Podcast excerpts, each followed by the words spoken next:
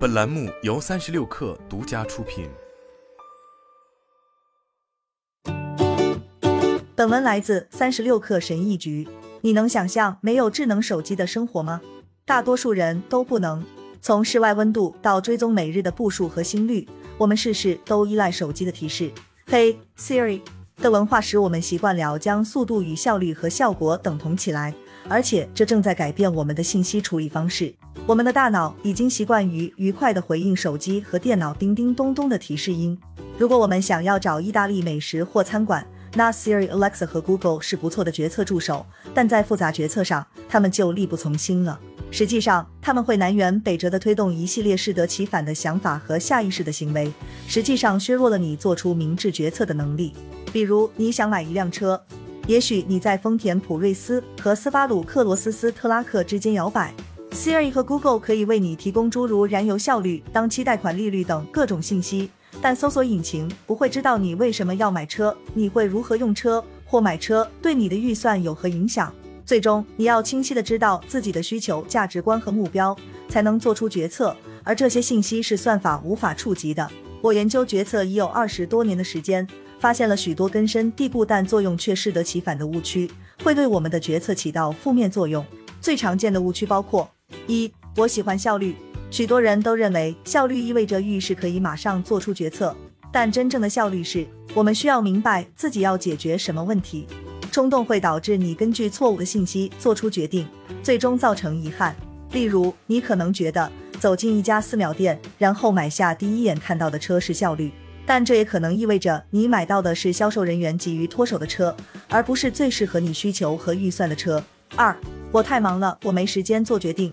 推迟决策本身就是一个决策，但是为了弄清楚要解决的问题而放慢速度，其实是更高效的做法。正是因为现在你花了时间认真考虑，所以之后可以避免重新思考所做的决策，从而节省大量的时间。例如，去四秒店之前花一点时间研究价格，有助于你在现场更好的砍价。三，我现在只需要解决这一个问题。这是只见树木不见森林的典型例子。我们的问题产生于具体的背景情况，目光狭隘会让你错失真正需要解决的问题，或只是解决了部分问题。如果你的车意外抛锚，然后你匆匆去买一辆新车，你有考虑过之后的需求吗？四，这是我一个人的决定，不需要其他人参与。我们的重要决策必定会涉及其他利益相关方，如果你在做决策时不考虑其他可能会受影响的人。往好了说，是只能解决部分问题；往坏了说，可能就会导致问题恶化。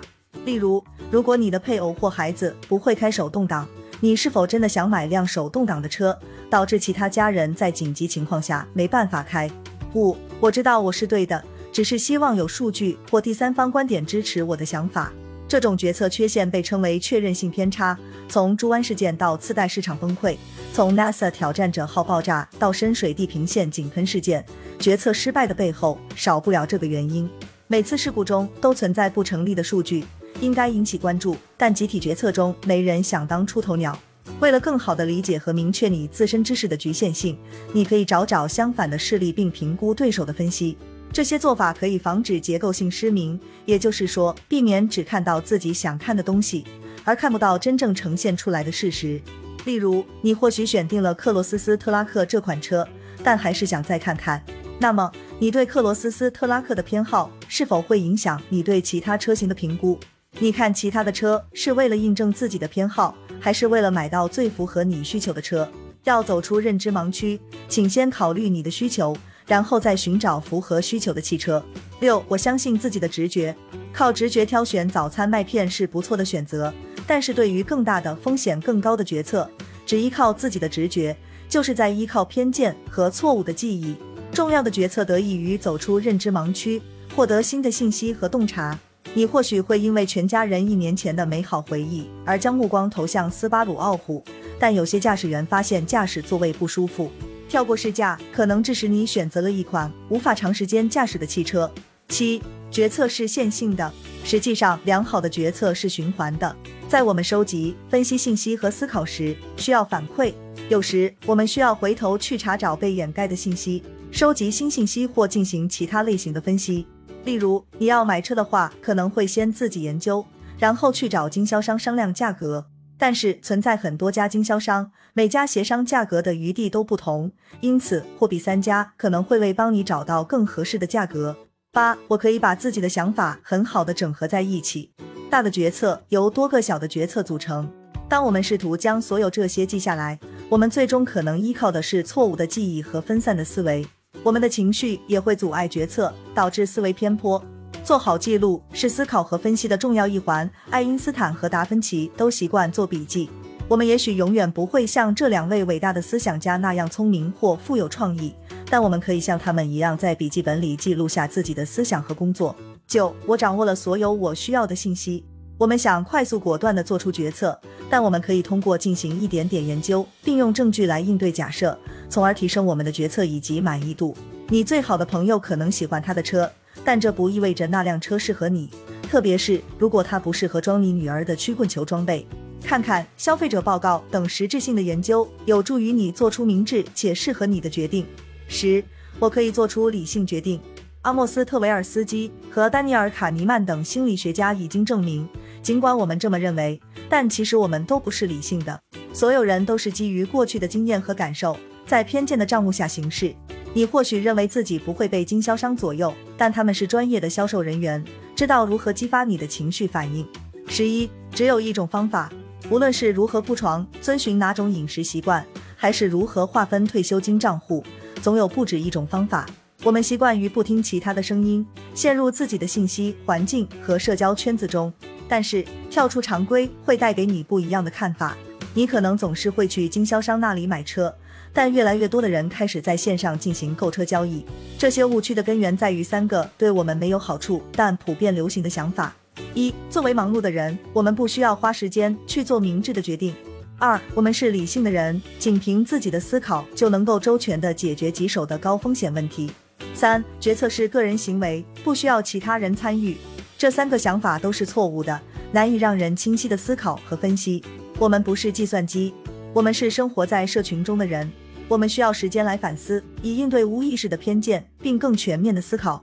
应对这些偏见的一种方法是放慢思考，做一个战略性的停顿，让我们有时间去了解整体情况，并反思我们正在经历的事情。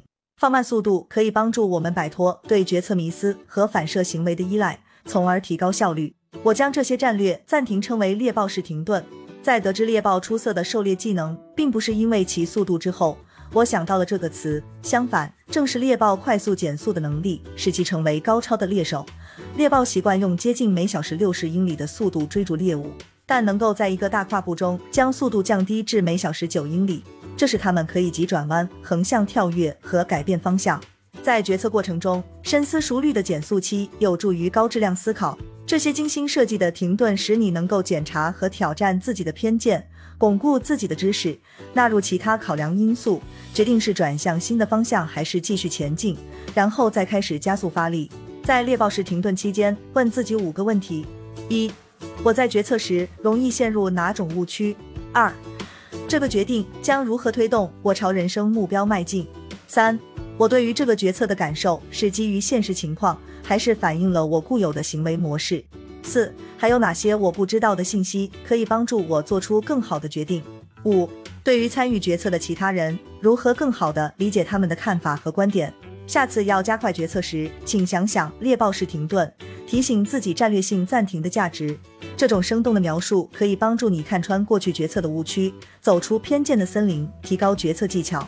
对你来说，复杂决策的理想结果就藏在丛林中，而你有办法找到它。好了，本期节目就是这样。下期节目我们不见不散。